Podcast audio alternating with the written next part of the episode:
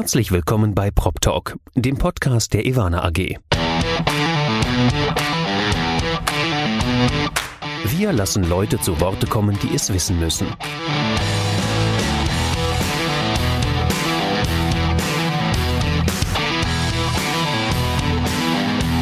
Aus der Branche für die Branche. Mit Ihrem Moderator Andy Dietrich. Herzlich willkommen bei Prop Talk, dem Podcast der Ivana AG. Äh, aufgrund der Corona-Pandemie sitze ich nach wie vor zu Hause, aber mir gegenüber virtuell sitzt ein strahlender Dr. Andreas Muster. Andreas, hi. Hallo, herzlich, äh, herzlichen Dank für die Einladung. Schön, dass ich da sein darf. Du darfst auch herzlich willkommen sagen. Ja, nee, nee, nee, nee, ist ja deine Veranstaltung, aber ich sitze tatsächlich ähm, in Bremen im äh, Office, äh, natürlich mit allen Hygienevorschriften, ähm, vorschriftsmäßig frisch getestet, also alles gut. Aber ähm, hier ist es schon wichtig, gerade am Anfang auf einer neuen Position auch direkten Kontakt mit den neuen Kolleginnen und Kollegen aufzunehmen. Deshalb bin ich tatsächlich die halbe Woche immer in Bremen. Ja, super. Ähm, da sind wir auch gleich schon bei deinen Aufgaben. Äh, lass mich erstmal ein kurzes Intro zu dir geben. Alle Hörer werden dich vermutlich kennen. Du bist äh, wirklich bekannt wie ein bunter Hund in der Immobilienwirtschaft. Du bist einer der renommiertesten Immobilienmanager, die wir haben. Diese Vorschusslorbeeren möchte ich dir heute einfach mal mitgeben. Ähm, und du bist seit 1. Februar bist du äh, Vorstand der Zech Group. Zech kennt man als äh, eines der größten äh, Bauunternehmen, die wir haben, eines der größten Immobilienunternehmen Unternehmen. Ihr seid ein riesiges Beteiligungsunternehmen. Was machst du denn genau? Also was sind deine Aufgaben seit 1. Februar? Also vielen Dank natürlich auf jeden Fall erstmal für die Blumen. Ich weiß ja, dass du das vor allen Dingen nutzt, um den Erwartungsdruck aufzubauen. Ähm, ich werde versuchen, dem gerecht zu werden. Ähm, was ich hier mache, ich würde mal sagen, ich bin aktuell tatsächlich noch in der Onboarding-Phase. Es erinnert mich so ein bisschen an eine Vendors Due Diligence. Ich versuche ähm, selber erstmal zu verstehen, was wir alles machen. Es ist eine unheimlich vielseitige Gruppe, die sich vor allem zum Ziel gesetzt hat, alles rund um die Immobilie für sich zu verstehen verstehen und bei Dingen, wo wir meinen, echten Mehrwert stiften zu können, dann im Idealfall auch durch eigene Gesellschaften am Markt aufzutreten.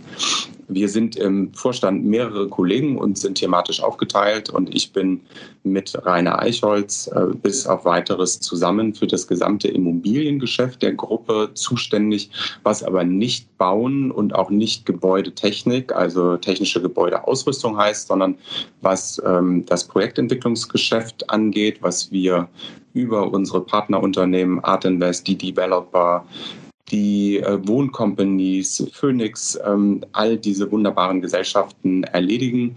Ähm, da geht meine Aufgabe vor allen Dingen dahin, dass wir ja auch jeweils einen nicht unerheblichen Teil Eigenkapital mitinvestieren und wir dann natürlich auch wissen wollen, was sind das für Projekte, ähm, wie gefällt uns die Lage, wie gefällt uns die, ähm, die ähm, Renditeerwartung, ähm, die Gebäudeausstattung, Thema Nachhaltigkeit, all diese Dinge. Also so wie es ähm, jeder Investor bei solchen Objekten tut. Ähm, zu uns gehört aber in die Real Estate-Sparte auch die Deutsche Fondsholding, die ja ein ziemlich großes Portfolio an vor allen Dingen geschlossenen Fonds hat. da haben wir aber durchaus auch das Ziel, dieses Unternehmen ähm, mit einer äh, prosperierenden und spannenden Zukunft zu versehen. Ähm, die Art Invest macht aber selber ja auch Fondsgeschäft mit institutionellen Anlegern. Ich werde Aufsichtsratsvorsitzender der Art Invest Funds und versuche dort mein Know-how aus über zehn Jahren Fondsgeschäft auch dort mit einzubringen. Ähm, was macht man als Holding-Vorstand? Es geht natürlich um die strategische Ausrichtung der Gruppe. Es geht um die Finanzierung der Gruppe. Es geht um M&A-Themen. Was wollen wir kaufen? Was wollen wir vielleicht auch mal verkaufen? Um Joint-Venture-Strukturen. Aber natürlich auch um neue Strategien. Das Thema Nachhaltigkeit ist für uns in der Gruppe natürlich als Zech Group selber sehr wichtig, aber auch als ähm, Gesamtheit unserer Partnerunternehmen zu überlegen, wie ähm, können wir gemeinsam das Thema Nachhaltigkeit angehen und natürlich auch ich meine, dafür kennst du mich lang genug. Das Thema Digitalisierung darf auch nicht fehlen. Es gehört ein bunter Strauß an spannenden ähm, Beteiligungen an PropTex zur Zech Group. Wir haben mit Bitstone ähm, einen eigenen Fonds aufgelegt und in einem, sind in, in dem zweiten Fonds mit investiert. Wir haben aber auch spannende Beteiligungen in Design Office, in ähm, iLive, in die WTEC, ähm, PineStack, viele andere Unternehmen ähm, ein Eldorado für jemanden, der sich um das Thema Digitalisierung ähm, kümmern möchte und der ähm, unsere Branche da insoweit auch weiterentwickeln möchte. Hast du eigentlich, ähm, wenn wir uns Zech mal anschauen, ja, das ist ja, also ihr sagt, ihr bildet die gesamte Immobilienwirtschaft ab und es klingt auch so, das ist ein Wahnsinnsunternehmen, ja, so ein, ein riesiger Player. Was fehlt denn eigentlich noch? Hast du mal äh, spaßeshalber geschaut, welchen Bereich ihr überhaupt nicht abdeckt? Also ich würde mal sagen, bis zum 1. Februar fehlte ich natürlich. Ja, genau, Seitdem das ist mir auch aufgefallen. Seitdem ist es personell jetzt auch perfekt aufgestellt. Naja, ich, ähm, also wir sind ähm, im Moment ja so sogar auch dabei, das Betreibergeschäft ähm, für uns zu erschließen. Im Hotelbereich haben wir das schon gemacht. Die Art Invest gemeinsam dann mit der Zech Group hat auch die Gotel übernommen, ist dann also neben den Atlantic Hotels dort noch breiter geworden. Auch die ILIV ist ja ein Betreiber für studentisches Wohnen, Smart Living, für ähm, sozusagen alle modernen ähm, Betreiber Wohnformen. Ähm, die Design Office ist ein Office-Betreiber. Und es ist halt ähm, für uns die Frage, ähm, wollen wir im Betreibergeschäft tatsächlich auch Relevanz erlangen. Ähm, Relevanz heißt, man muss einen gewissen Marktanteil haben, um vor allen Dingen dann auch im Backoffice auf dem Plattformgeschäft Synergien zu erzielen. Ich glaube, das ist zum Beispiel ein Thema, das müssen wir für uns strategisch mal überlegen. Ähm, wollen wir da ein Nischenplayer bleiben oder wollen wir das breiter ausrollen? Ähm, in den Nutzungsarten sind wir in allen Wesentlichen vertreten. Da machen wir halt durch die Wohnkompanies und die Deutsche Wohnwerte in Deutschland sehr, sehr viel Wohnen. Mit der Deutschen Logistik Holding machen wir viel Logistik. Wir sind bisher vor allen Dingen ein deutscher Player mit ähm, leichtem, jetzt inzwischen mit einem ähm, leichten Footprint in Österreich oder vielleicht inzwischen sogar auch schon ein bisschen größer ähm, mit einem Footprint in London. Aber ich würde uns noch nicht als wirklich internationale Gruppe ähm, bezeichnen. Wir sind auch noch nicht in den USA unterwegs zum Beispiel. Ich habe ja früher in der Commerz Real auch viel in Asien gemacht, in Australien gemacht. Das ist sicherlich etwas, worüber man nachdenken sollte, ob unser Know-how nicht auch in anderen Ländern trägt und Mehrwert stiftet. Das wäre zum Beispiel eine Komponente, über die der Kurt Zech und ich auch gesprochen haben, die Internationalisierung der Gruppe noch ein bisschen voranzutreiben. Lass uns mal äh, bei Kurt Zech bleiben. Ich hatte das Privileg, ihn auch schon kennenlernen zu dürfen. Ist wirklich ein ein äh, also ein Mensch, der mir extrem imponiert. Ähm, er hat in der Pressemitteilung zu deiner Person mal gesagt, mit seiner hervorragenden Immobilienfonds, Finanzierungs- und Management-Expertise wird er, also du, unseren Vorstand bereichern und auf eine breitere Basis stellen. Nicht zuletzt seine internationalen Erfahrungen werden uns bei der Weiterentwicklung des Geschäftsbereichs Real Estate helfen. Was muss ich denn tun, jetzt mal an alle, die gerade mitten in der Karriere stecken, äh, damit Kurzech so etwas über mich sagt? Boah, das ist eine, das ist eine wirklich ähm, gute Frage. Am Ende ist es so, wie Geschäfte machen beim Arbeiten auch. Ich glaube, Menschen reagieren aufeinander und ähm, mal mag man sich, mal ist man sich egal, mal mag man sich nicht. Ähm, das heißt, es hat jetzt gerade, ähm, wenn ein Familienunternehmer wie der Kurt Zech sich jemanden sucht, ähm, viel auch mit dem persönlichen, ich hätte fast gesagt, dem Bauchgefühl zu tun. Der Kurt ist schon jemand, der unheimlich gründlich sondiert, der den Markt und auch die Marktprotagonisten sehr, sehr genau beobachtet. Ähm, das heißt, ähm, er überlässt nichts dem Zufall, aber am Ende ist es, glaube ich, trotzdem so, dass wir von Anfang an eine unheimlich vertrauensvolle Basis hatten und ich glaube, wir mögen uns einfach auch gerne. Ähm, und dann ist es natürlich so, dass das Skillset, was ich mitbringe, ich habe zehn Jahre lang M&A in der Commerzbank gemacht. Ich kenne also insoweit das M&A-Geschäft sehr, sehr gut, was natürlich schon eine nicht unwesentliche Komponente des Erfolgs der Zech Group ist. Ich ähm, kenne das Bankgeschäft gut, ich kenne das Kapitalmarktgeschäft gut ähm, und dann bin ich jetzt seit über zehn Jahren in der Immobilienbranche, kenne, wir haben in der Commerzreal viel Projektentwicklung gemacht. Wir waren in allen Märkten in Deutschland unterwegs, wo die Zech Group auch unterwegs ist, ähm, in Österreich und, und Großbritannien, wie gesagt, auch, aber auch noch internationaler. Das heißt, wir ergänzen uns in Summe gut. Ähm, das Thema Nachhaltigkeit, Digitalisierung liegt dem Kurzech sehr am Herzen. Ich glaube, da kann ich die Geschichte fortschreiben und weiterentwickeln. Und ähm, ja, ich glaube, am Ende was der Kurt sehr, sehr gerne mag, ist Bescheidenheit, ähm, ist möglicherweise auch hanseatisches Kaufmannsgebaren, eine gewisse Zurückhaltung. Ich weiß, da wirst du jetzt vielleicht denken, so wahnsinnig zurückhaltend, wirklich vielleicht gar nicht. Ähm, ich habe aber immer verstanden, dass ich schon in der Commerz Real ja nicht mein eigenes Geld investiert habe, sondern das Geld von Investoren und dass mir die Commerz Real auch nicht gehörte, sondern dass sie am Ende den Aktionären der Commerzbank gehört und dass man sich dieser Verantwortung stellen muss. Ein CEO-Amt ist ein Amt auf Zeit und so ist es auch hier. Dem Kurt gehört die Gesellschaft ähm, und mein Vorstandsjob ist sozusagen eine geliehene Macht auf Zeit und ich äh, bin mir dessen absolut bewusst und werde in den nächsten Jahren alles daran setzen, ähm, seine Erwartungen in mich zu erfüllen. Und was ich ja besonders gerne sage, mein Anspruch an mich selber ist es, einen spürbaren Unterschied zu machen. Und das habe ich immer getan. Ich möchte, dass äh, die Mitarbeiter, die Kunden und das Unternehmen merkt, dass ich da bin, weil ähm, wenn man das nicht merkt, sondern wenn ich einen reinen Verwaltungsjob mache, wenn ich keine Impulse gebe, ähm, wenn ich nicht positiv beitrage, dann bin ich äh, zu hoch bezahlt und ähm, letztendlich auf der falschen Position. Äh, sehr gut, vielen Dank. Ähm, lass uns mal deine Vita abschließen. Du hast jetzt schon mehrfach gesagt, man kennt dich natürlich noch als Vorsitzender des Vorstands der Commerz Real. Ähm, da warst du fast elf Jahre lang, also seit 2013 äh, bis 2020 dann auch Vorsitzender des Vorstands. Danach folgte ein äh, Abstecher zu The Students Hotel, ein äh, Schritt, äh, den äh, viele damals mit großem Interesse bewunderten. Es war der Anfang der Pandemie und damals hast du dich entschieden, zu einem Hotelbetreiber zu gehen, der zunehmend auch in den Coworking- und Co-Living-Bereich einsteigen wollte. Wie bewertest du denn im Nachhinein dieses Experiment? Also es äh, war ja doch schon einigermaßen waghalsig. Also die erste ähm, Antwort darauf ist, ich habe es zu keiner Sekunde bereut. Ich ähm, habe mir den Schritt überhaupt nicht leicht gemacht, das habe ich schon häufig gesagt. Ich habe meinen Job bei der Commerz Real geliebt, ich habe mein Team geliebt. Ähm, es ist eine wunderbare Reise gewesen, die wir natürlich auch mit dem Backing eines florierenden Immobilienzykluses gemacht haben. Am Ende bin ich aber fest davon überzeugt, dass vor allen Dingen die Mannschaft über den Erfolg eines Unternehmens ähm, entscheidet. Und ich war, wir waren in der Lage, ein wunderbares Team aufzustellen in der Commerz Real, was so viel Spaß hatte bei der Arbeit, was aber trotzdem auch ähm, einen, einen Höchstanspruch an Professionalität und an Erfolg hatte. Und gerade das hat uns ausgezeichnet, uns aber auch nicht so ernst zu nehmen.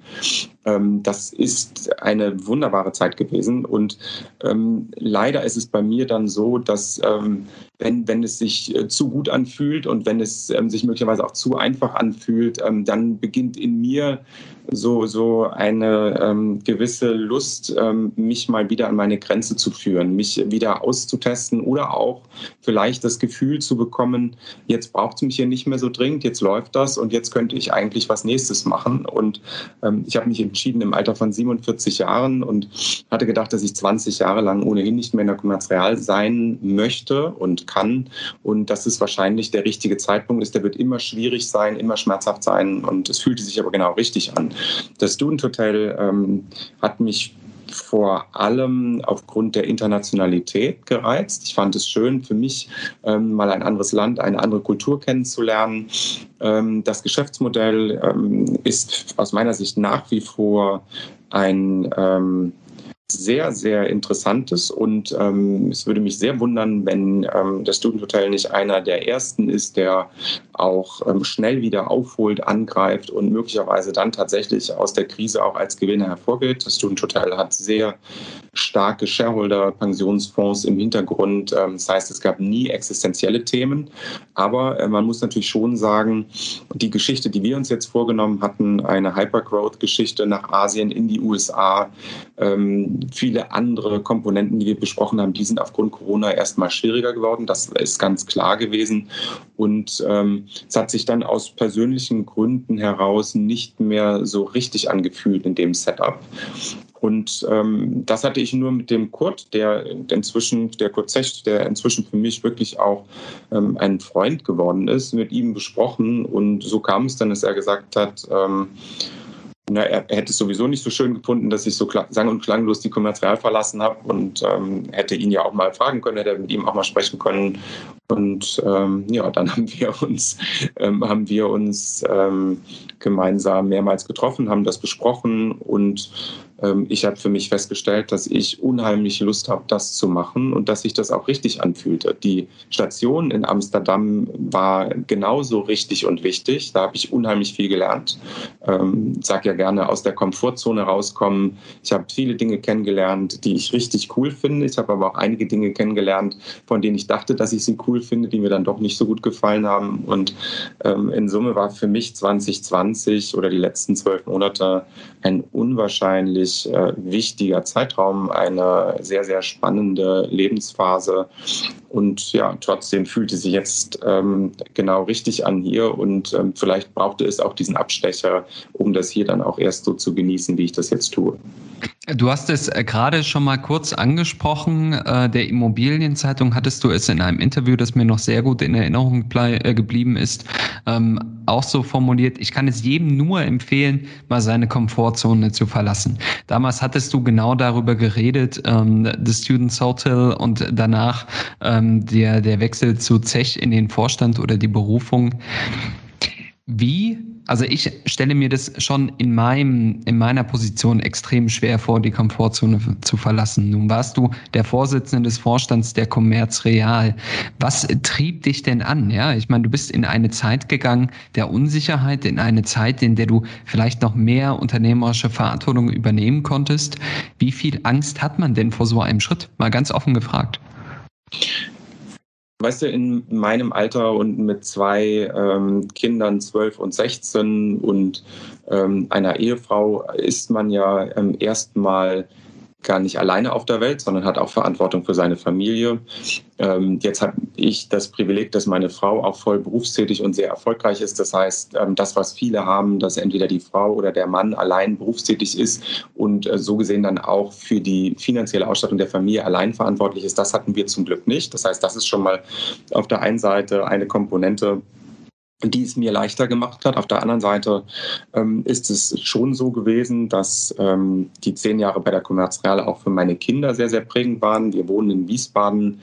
Meine Kinder wussten, wenn irgendwie mal was war, weiß nicht, mein älterer Sohn hat sich mal einen Zahn ausgeschlagen, dann weiß er, kann er sofort zur Commerz Real gehen. Da ist jemand, der kümmert sich um ihn.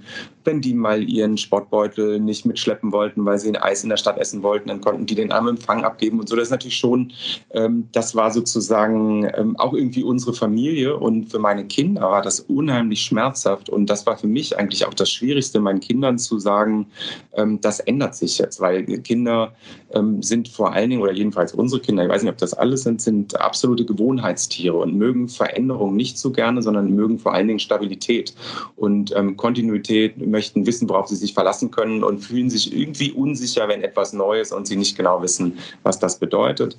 Dann natürlich noch gepaart mit der Aussicht, dass ich einige Tage Tage in der Woche in Amsterdam sein werde und nicht ähm, die meiste Zeit zu Hause oder wenigstens ähm, abends dann spät wiederkomme. Das war schon ein schmerzhafter Prozess. Der hat uns aber ähm, als Familie auch enger noch zusammengebracht. Und ähm, es hat mich unheimlich stolz gemacht, wie meine Kinder natürlich erstmal ähm, beide sehr, sehr traurig waren und dann aber sehr schnell auch resilient waren und sagen, okay, Papi, cool. Und ähm, als wir dann das erste Mal in Amsterdam im Student Hotel waren, fanden sie das auch richtig cool und sagten, wow, das ist ja eine, eine echt geile Location. Und so weißt es hat dann schon was Gutes, aber ich sag mal, das war das Erste, was mir echt Schmerzen bereitet hat, so meiner Familie das anzutun und ich sag mal auch für meine Frau. Das ist natürlich schon was anderes, ob ich immer in Wiesbaden bin und jederzeit mal kurz zu den Kindern fahren kann, wenn irgendwas ist, oder ob ich in Amsterdam bin. Das ist für zwei Berufstätige immer schön, wenn man weiß, dass einer im Zweifelsfall in der meisten Zeit schnell vor Ort sein kann oder jedenfalls irgendjemand aus der Kommerzial sich kümmern kann. So, und dann ist natürlich trotzdem auch das Thema, wenn du einen Job hast, der dir unheimlich Spaß bringt, wenn du Kollegen hast, die du wahnsinnig gerne magst ähm, und du gibst das freiwillig auf, ähm, das hat halt schon ähm, auch ein erhebliches Downside. Dass, ähm, die, die Angst ist ja, dass man irgendwie weggeht und sagt, oh shit, ähm, das hatte ich mir jetzt aber irgendwie anders vorgestellt. Sag mal, jetzt haben wir gerade die Trennung von Melinda und Bill Gates gehört. Ich glaube, die haben sich das beide gut überlegt und werden jetzt gemeinsam festgestellt haben, dass die Beziehung nicht mehr passt. Ich bin bei der Commerz Real gegangen, als unsere Beziehung so gut war wie nie zuvor. Ich habe das Unternehmen so geliebt wie nie zuvor und wir haben uns alle so gut verstanden. Ich glaube, ich war auch im Unternehmen ähm, weiter weiterhin relativ beliebt. Natürlich gibt es immer Leute, die dich nicht so mögen, aber das Gros war schon so, dass wir eine echt zusammengewachsene, eingeschworene Gemeinschaft waren und ähm, das so freiwillig zu verlassen, da ähm, vor hatte ich schon höchsten Respekt. Und dann, äh, das geht auch allen so, thematisch Neuland ähm, zu, zu ähm, betreten, das hat natürlich auch immer Downside-Potenzial. In der Real gab es wenig Dinge, die mich dann nach zehn Jahren wirklich noch aus der Bahn geworfen haben und ich gesagt habe, so, oh, da weiß ich jetzt überhaupt nicht, was ich machen soll. In einem neuen Unternehmen weißt du nicht hundertprozentig, was die machen. Du kennst die Kollegen nicht, du kennst die Infrastruktur nicht, du kennst nicht mal die Laufwege und das musst du dir alles neu erschließen. Und ähm, da geht es mir wie allen anderen Menschen auch. Ich meine, wenn man das erste Mal in einem neuen Hotel ist, dann findet man auch so schnell den Frühstücksraum nicht und dann weiß man nicht, wo ist, die, wo ist das Gym und wie auch immer. Das muss man sich dann erarbeiten und das nervt natürlich auch so ein bisschen. Aber es klingt äh, natürlich wahnsinnig spannend, ja. Also äh, auch wenn man das hört, dieser, dieser Aufbruch in etwas Unbekanntes, das ist äh, wahnsinnig spannend. Also ich glaube, da sind viele auch einfach neidisch, äh, dass du so etwas Spannendes wagen konntest in einer ja ohnehin unsicheren Zeit. Also groß unsicher äh, oder eine höhere Unsicherheit als die Corona-Pandemie hat wahrscheinlich gar nichts anderes gebracht. Lass uns mal über diese Corona-Pandemie sprechen. Ich meine, du bist jetzt natürlich auch der Immobilienverantwortliche ähm, bei der Zech Group. Welche äh, Auswirkungen hat denn die Pandemie? Also einerseits natürlich auf eure Nutzungsarten, aber generell auf die Branche auch allgemein. Was siehst du da? Also ich glaube, über die Auswirkungen für Hotels haben wir ähm, alle lang genug gesprochen. Wir haben auch viele Hotels in der Gruppe, denen geht es wie allen anderen Hotels auch.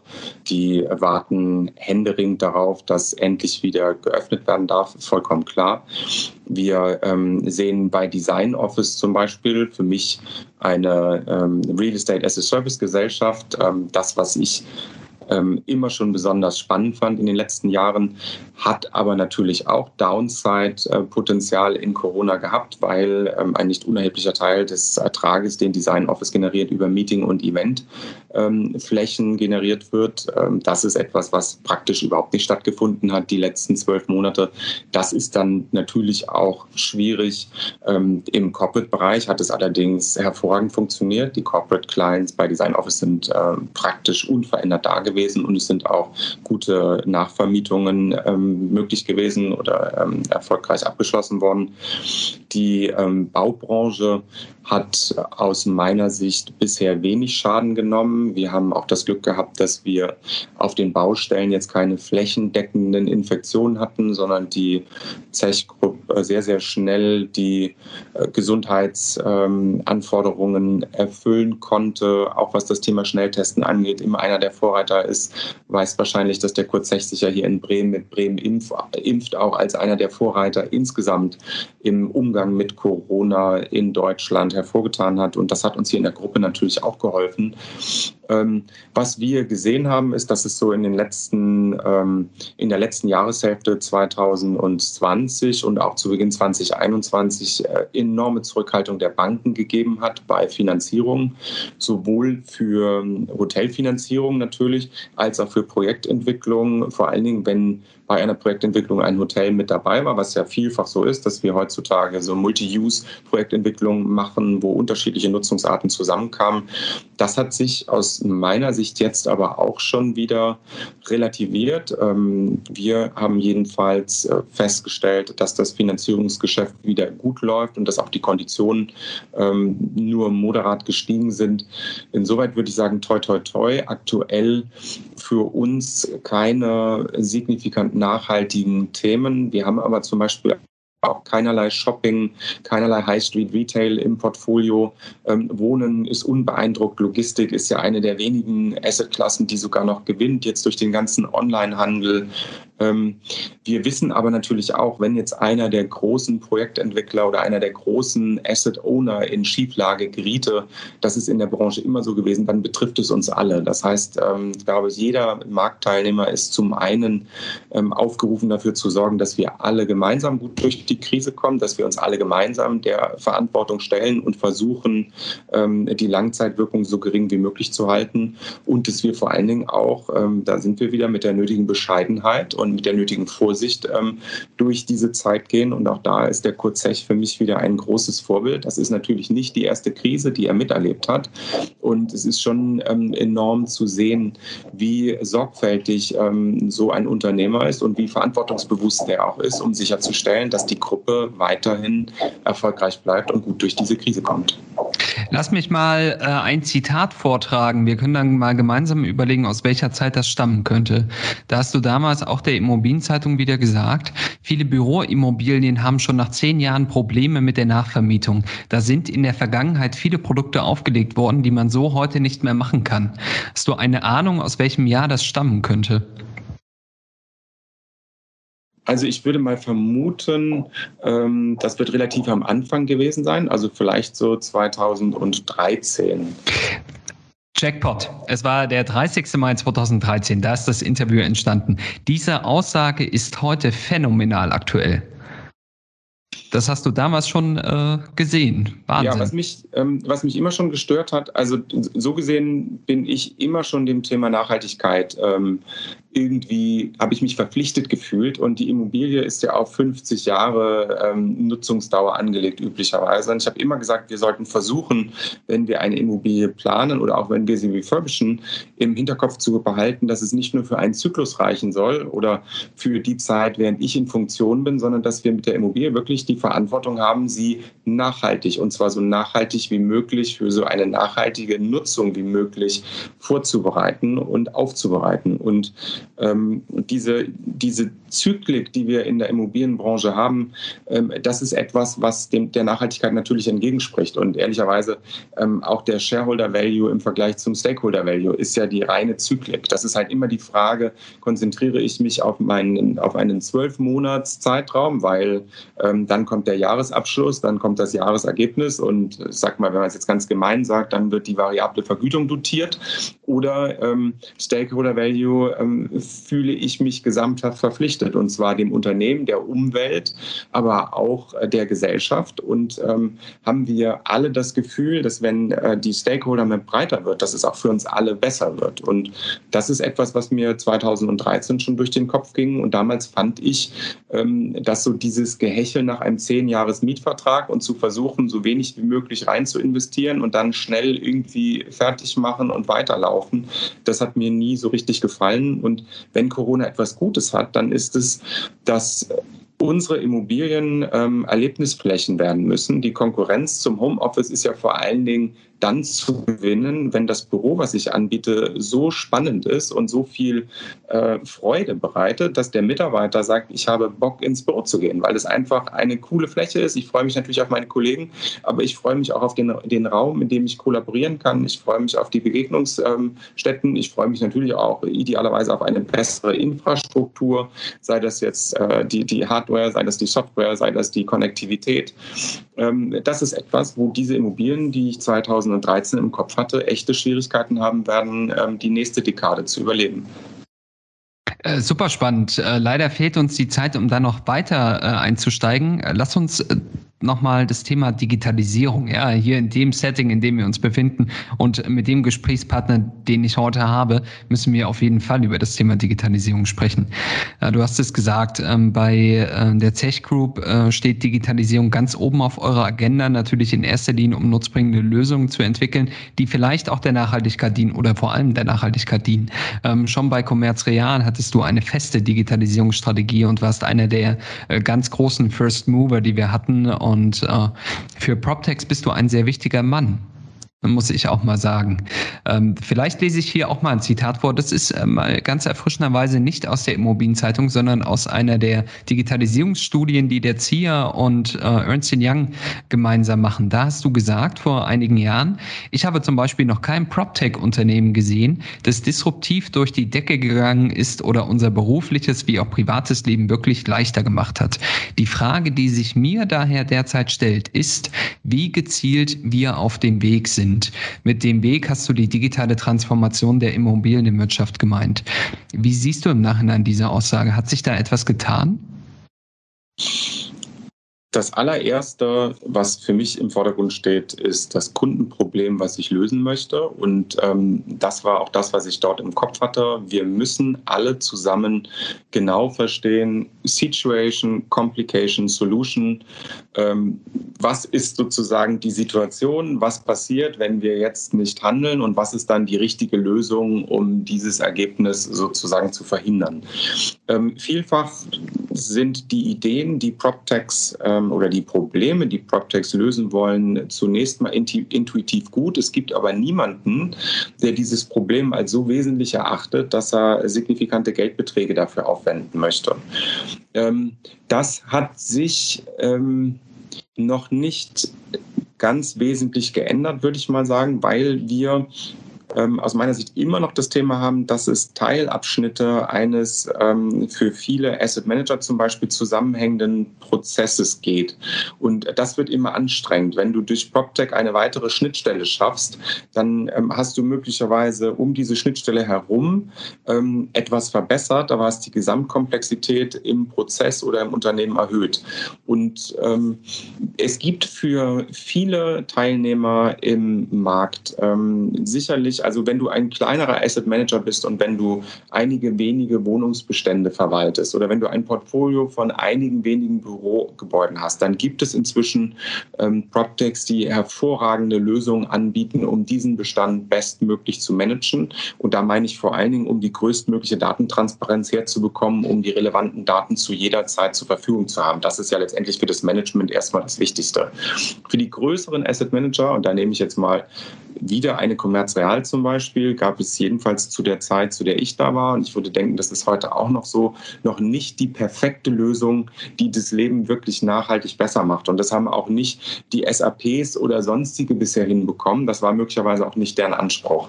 Dann haben wir das weitere Thema, dass wir in der Vergangenheit festgestellt haben, dass es einige wenige gab, die sich dem Thema schon gewidmet haben, dem Thema Digitalisierung, aber dann gerne auch in kleineren Kreisen, in kleineren Arbeitskreisen und nicht gesamthaft. Das heißt, so der Digitalisierungsprozess der Branche ist sehr zersiedelt, ähm, äh, nicht unbedingt kollaborativ, ähm, geschweige denn im Open-Source-Verfahren, sondern eher immer noch von Intransparenz und zeig du mir mal deine Karten, aber ich lasse dich nicht in mein Blatt gucken. Ähm, und am Ende ist, ähm, ist die Befürchtung natürlich dann schon, dass keiner dieser, dieser Kreise so signifikant wird, dass er wirklich in der Lage ist, etwas Bahnbrechendes auf den Weg zu bringen.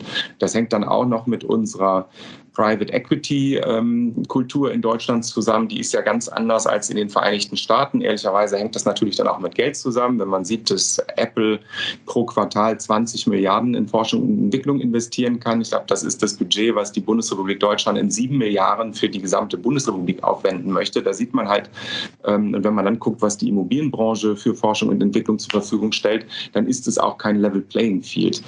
Ähm, insoweit war es jetzt aus meiner Sicht gar keine Kritik an den PropTechs. Ich ähm, habe in den letzten Jahren fantastische Unternehmen kennengelernt. Ich meine, kann man jetzt ja auch sagen, Ivana zum Beispiel, ähm, mit denen ähm, wir jetzt ja hier auch irgendwie sozusagen mittelbar zu tun haben, auch einer derjenigen, die Probleme erkannt haben und die sich zum Ziel gesetzt haben, diese langfristig und nachhaltig zu lösen.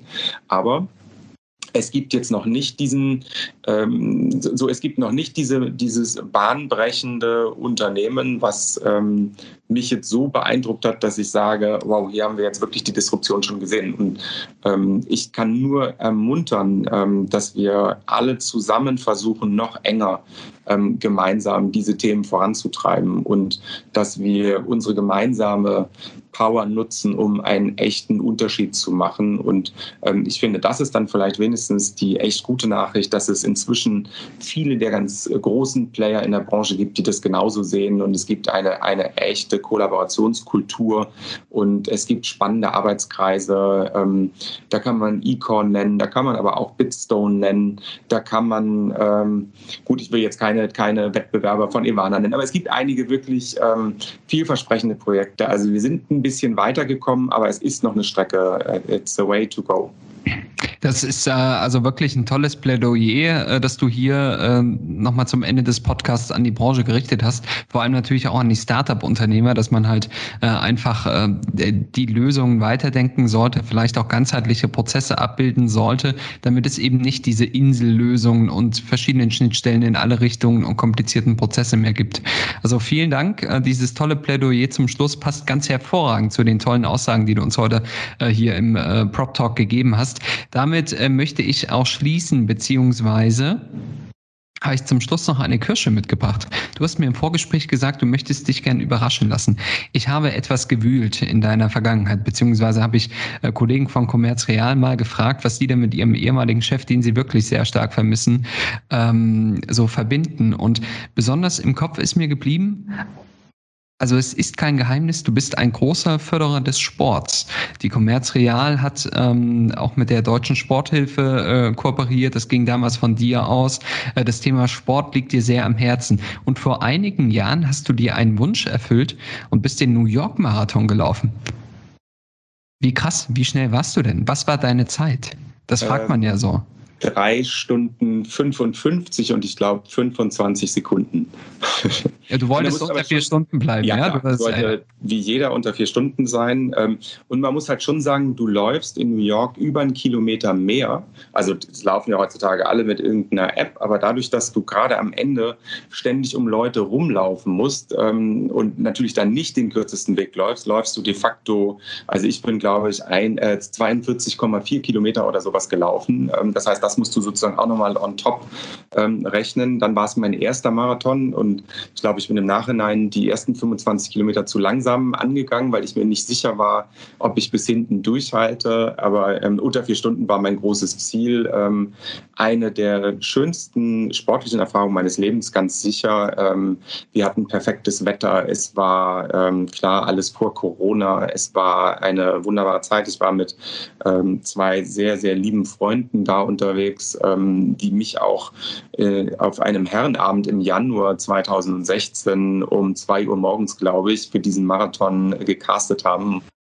Und dann musste ich irgendwie morgens meiner Frau gestehen, ähm, konnte mich nicht mehr ganz hundertprozentig erinnern. Ich habe gesagt, ich glaube schon, dass ich gestern ähm, dann oder heute Morgen viel mehr zugesagt habe, dass ich in New York ähm, jetzt im November den Marathon mitlaufe. Und äh, das war wirklich ganz großartig. Ähm, hat so ein bisschen was von Tick the Box natürlich. Viele Manager sagen, ich muss auch mal einen Marathon gelaufen sein. Ich befürchte, ähm, damit hat es auch so ein bisschen was bei mir zu tun. Aber es hat natürlich auch da wieder etwas mit seiner Komfortzone zu verlassen, sich an die Grenze Ergebnisse zu bringen, sich besser kennenzulernen.